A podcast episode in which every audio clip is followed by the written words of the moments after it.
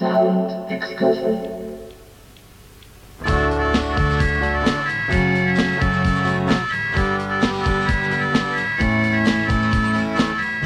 こんばんは、ヒッコリーの久野久志です。ヒッコリーサウンドエクスカーション。この番組では日常の中に旅を感じさせてくれる音楽をお届けしています。さあ、今夜はスペシャルエディションハーモニーハッチメモアールと題しまして、1999年から2002年まで東京を中心に活動していたバンドハーモニーハッチの軌跡を振り返ってまいります。ハーモニーハッチはギターボーカルの小林志乃さんとベースコーラスの宮越智子さんのお二人によって結成以後メンバーの加入や交代などを得ながらコアレコードより2枚の EP をリリースされています小林志乃さんは現在ではソロとしてご活躍をされていましてこの番組でもですねたびたび作品を取り上げさせていただいているんですけれどもハーモニーハッチに関しましてはその音源を聞いたりとか情報を得たりということがですね現時点ではなかなか難しい状況となっていましてしのさんをきっかけにハッチのことを知ったリスナーにとってはですねまあ僕もそうなんですけれども手に触れたくても触れられない半ば伝説のような存在になっているのではないのかなと思います。そしてバンドのメンバーや当時を知るファンにとってはですねそれぞれの胸の中に大切にしまわれているままの思い出の一つなのかなと想像するんですけれども今夜のサウンドエクスカーションはですねそんな屋根裏部屋で眠っている宝物のようなハーモニーハッチを20年という時間をひとっ飛びしましてそっと紐解いていきたいと思います。宮越智子さんのテキストメッセージと小林野さんのボイスメッセージ。そして当時のシーンを知るチョコレーターのレモネームのボビーさんからの証言も交えてハーモニーハッチのエバーグリーンな魅力に出会うことができる30分です。最後までごゆっくりとお楽しみください。ヒッコリーサウンドエクスカーション。それでは今夜はハーモニーハッチをめぐる時間旅行へ出発です。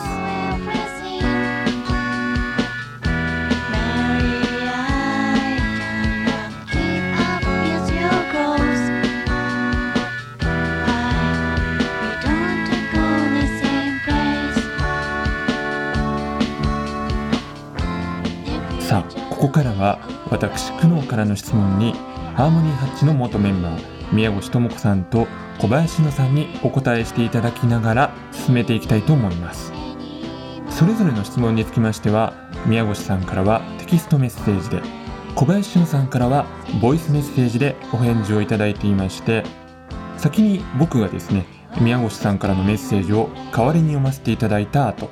しのさんからのボイスメッセージを続けてお送りするという形でご紹介していきたいと思います。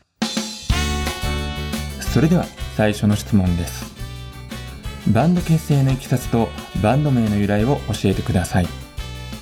宮越さんからはこんなお答えをいただいています。学校が同じで仲が良かったしのちゃんとバンドをしたいねって話になりました。私は楽器経験ゼロでいきなりベースを弾くことにしました。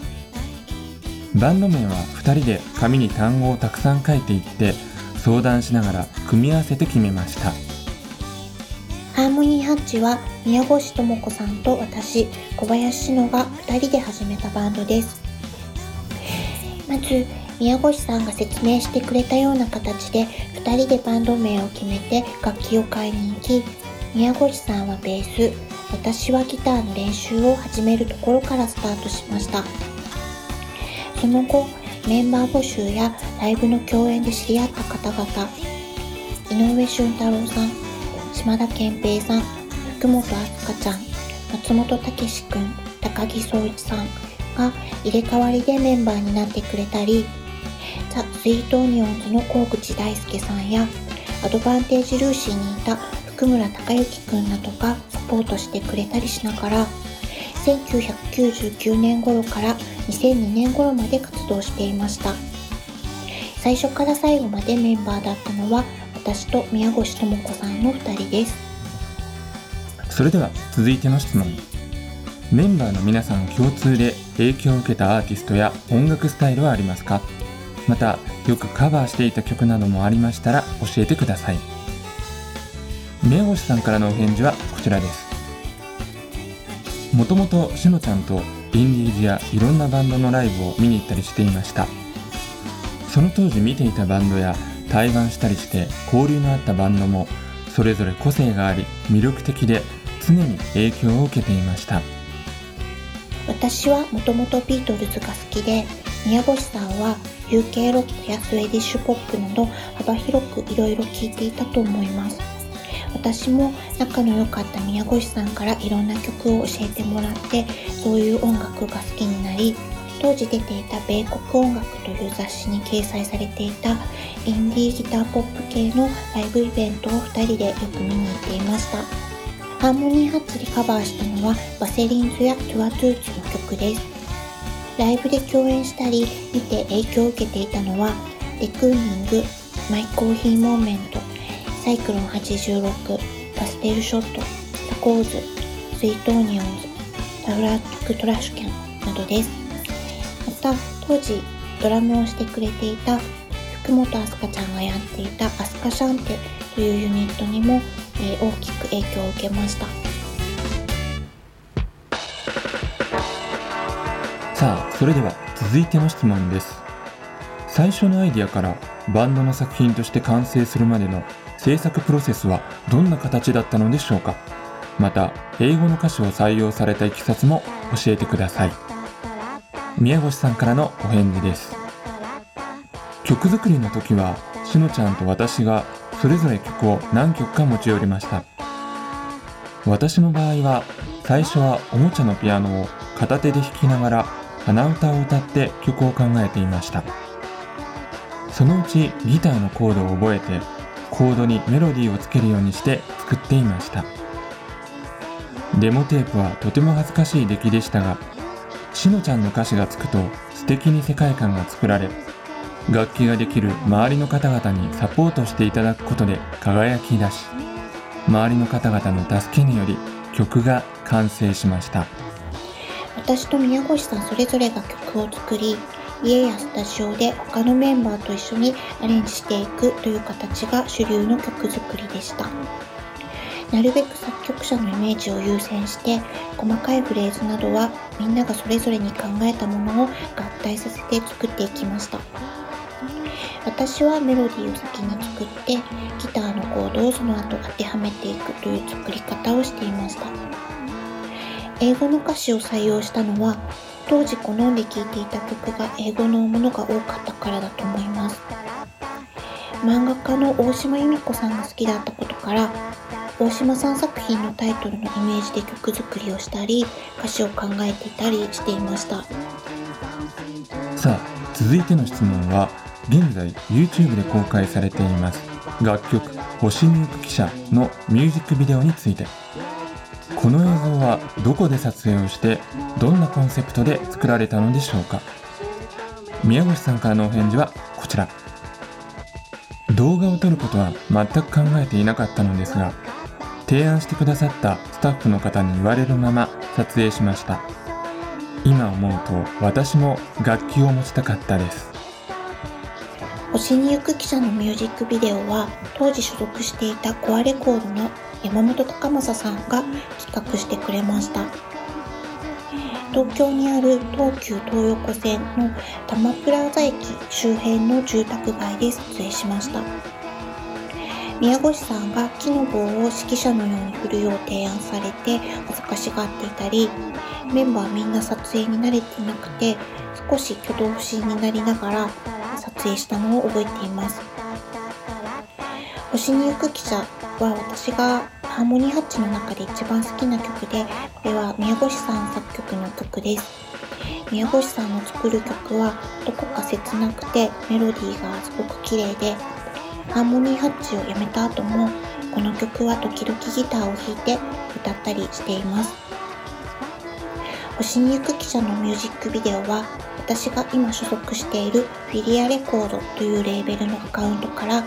YouTube で公開されているので、ぜひ見ていただけたら嬉しいです。ヒ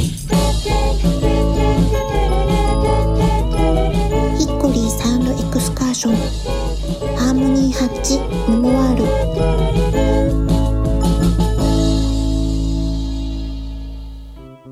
ヒッコリー久野久志がお送りしています。サウンドエクスカーション。今夜はスペシャルエディション。ハーモニー8メモアールをお送りしています。さあ続いて聞こえてきたのはハーモニー8も参加しているコンピレーションアルバム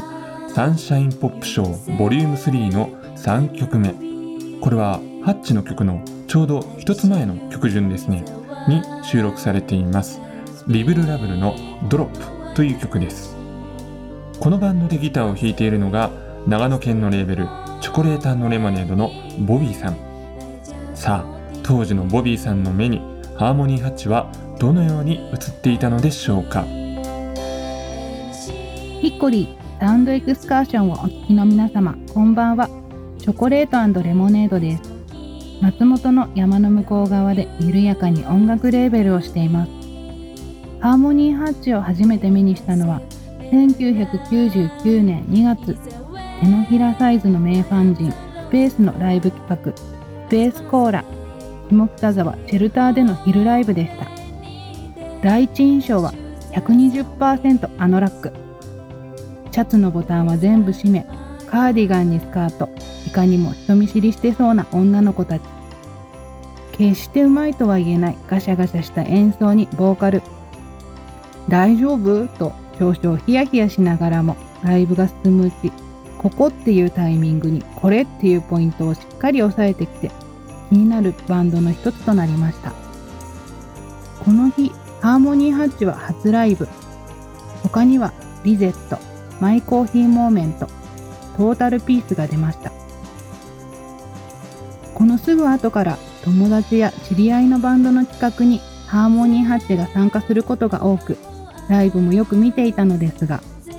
回を増すごとに熱くなっていく音や完成されていくバンドの雰囲気に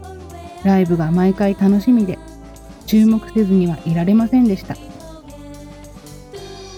この頃のイベント告知はライブ後にフライヤーを配ったりしてその場でもメンバーとはよく一緒になっていました。普段の様子も控えめで森のコリスのような女の子たちから生まれる可愛らしいだけでなく弾けるようなポップさ。ライブではぐいぐい引き込まれた初期定番曲で特に盛り上がっていたこの曲を紹介したいと思います。他の曲とはちょっと違うテクノというかエレクトリックポップというか可愛い塊となって弾ける一曲。それではハーモニーハッチのニックナックお聴きください。チョコレートレモネード。ボビーでした。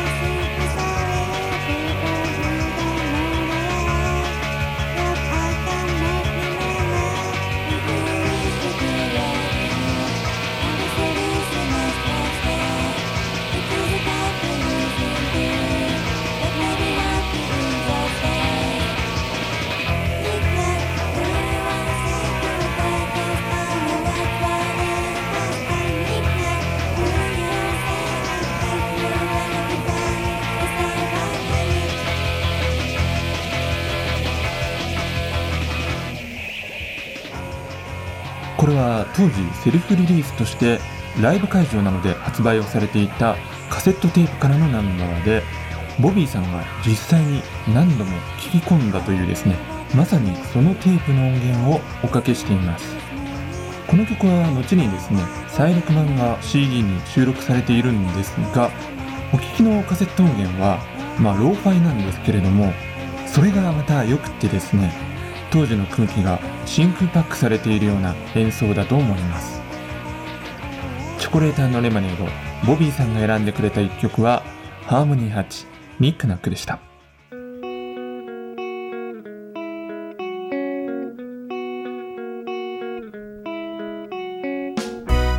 さあそれではメンバーへの質問に戻りましょう。ライブやレコーディングなどの活動中特に思い出深いエピソードを一つ挙げてください。宮越さんからのお返事はこちらです。スタジオ練習で演奏している時が楽しかったです。肩の力が抜けて演奏に無心に浸っていた瞬間を思い出します。メンバーや周りの人たちといる時はいつも楽しくていろんな場面で爆笑してたような気がします。当時曲を録音したカセットテープを東京都内のレコード店ハイラインレコードとかマキシマムジョイとかで委託販売していただいていたのですがそのカセットテープに直接自分たちの電話番号や住所を書いて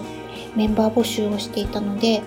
ギターの松本くんなんかは家に直接電話をしてくれてメンバーになってくれました。コアレコードから CD を出すきっかけになったのもコアレコードの藤枝さんがカセットテープをハイラインレコードで買ってくれて中に書いていた家の電話番号に電話をくれたからでいろんな偶然が重なってバンド活動ができていたことを思い出します。さあそれでは最後に以前からのファンと新しいファンに向けて一言メッセージをお願いします。宮越さんからのメッセージです。私はハーモニーハッチの活動後は全く音楽活動をしていませんが20年ほど経った今でもハーモニーハッチの曲を好んで聴いてくださる方がいらっしゃると聞いてとてもありがたい気持ちです。当時応援してくださった方々にもとても感謝しています。ハーモニーハッチは20年も前のバンドで2020年の今このような特集をしていただき感謝でいっぱいです。当時聞いてくださっていた皆様も今日聞いてくださった皆様も本当にありがとうございます。ハーモニーハッチの活動後私は小林志乃としてソロ活動をしておりますが2016年に出した「Looking for a Key」というアルバムにはハーモニーハッチで音源化できなかった宮越智子さん作曲の「幻の森」という曲を収録しています。他にも宮越さんの曲で音源ができていないものがあるのでいつか出せたらいいなと思っているのとこれは私が勝手に思っているのですがいつか遠い未来になるかもしれませんがハーモニーハッチの再結成ライブを一度でもできたらと思って自分の夢の一つにしています。なので今日はハーモニーハッチ活動終了後以来初めて宮越さんと共同作業ができたことも嬉しかったです。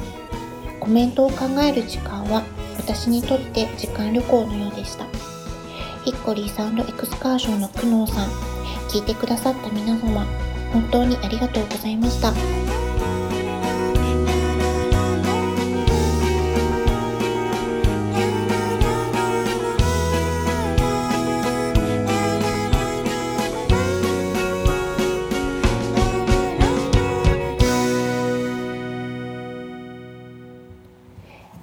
それでは最後にもう一曲ご紹介したいと思います。この曲はギターで A, B, E の3つのコードを覚えてから3コードで初めて作った曲でライブでよく演奏していました。今日はスマイルレコードからサイクロン86とのスプリット CD で出したバージョンを聴いていただこうと思います。それでは聴いてください。ハーモニーハッチでブルーブルーバイスクル。今日はありがとうございました。Bye.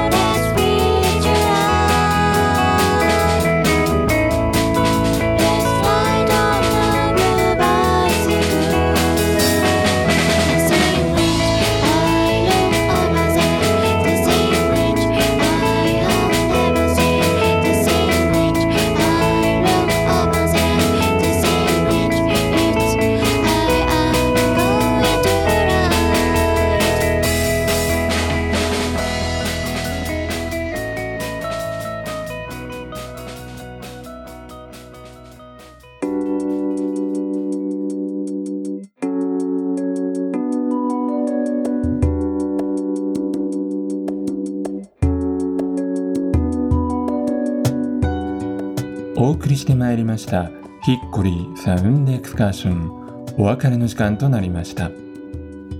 さあハーモニーハッチメモアル。いかがでしたでしょうか？僕はですねあの楽しい遠足の帰り道みたいなちょっとまだ帰りたくないんだけどくらいの気分なんですけれども何なんでしょうかね？このハッチの楽曲がもたらす強力な切なさとノスタルジーは。まあ単純に自分も2000年前後にそこそこ若い人だったという懐かしさもあるのかもしれないんですけれどもそれ以上にですねもっと小さい頃のあの例えるのなら世界名作劇場と自分のリアルの日常が地続きだった頃の感覚を呼び起こしてくれるようで特に星に行く記者なんて聞くとですねそんな気持ちでいっぱいになってしまいますそして現在 YouTube に上げられているその星に行く記者の MV なんですけれども宮越さんが指揮棒を振っている姿がですねまあご本人は楽器を持ちたかったというお話もありましたけれども僕にはあのビム・ベンダースのベルリン天使の歌みたいなイメージでボーカリストにメロディーを授けている天使みたいなそんな妄想も広がりました。またもしですね今日の特集を聞いてハーモニーハッチ初めて聞いたけどいいなと思った方は番組サイトにも YouTube の動画を貼っておきますのでまずはそこからチェックをしていただいてそしてその先例えばしのさんが最後に語られていた夢のような何か素敵な出来事が起きてまたどこかでハッチの音楽と再会できることをゆっくりと願い続けていきましょう。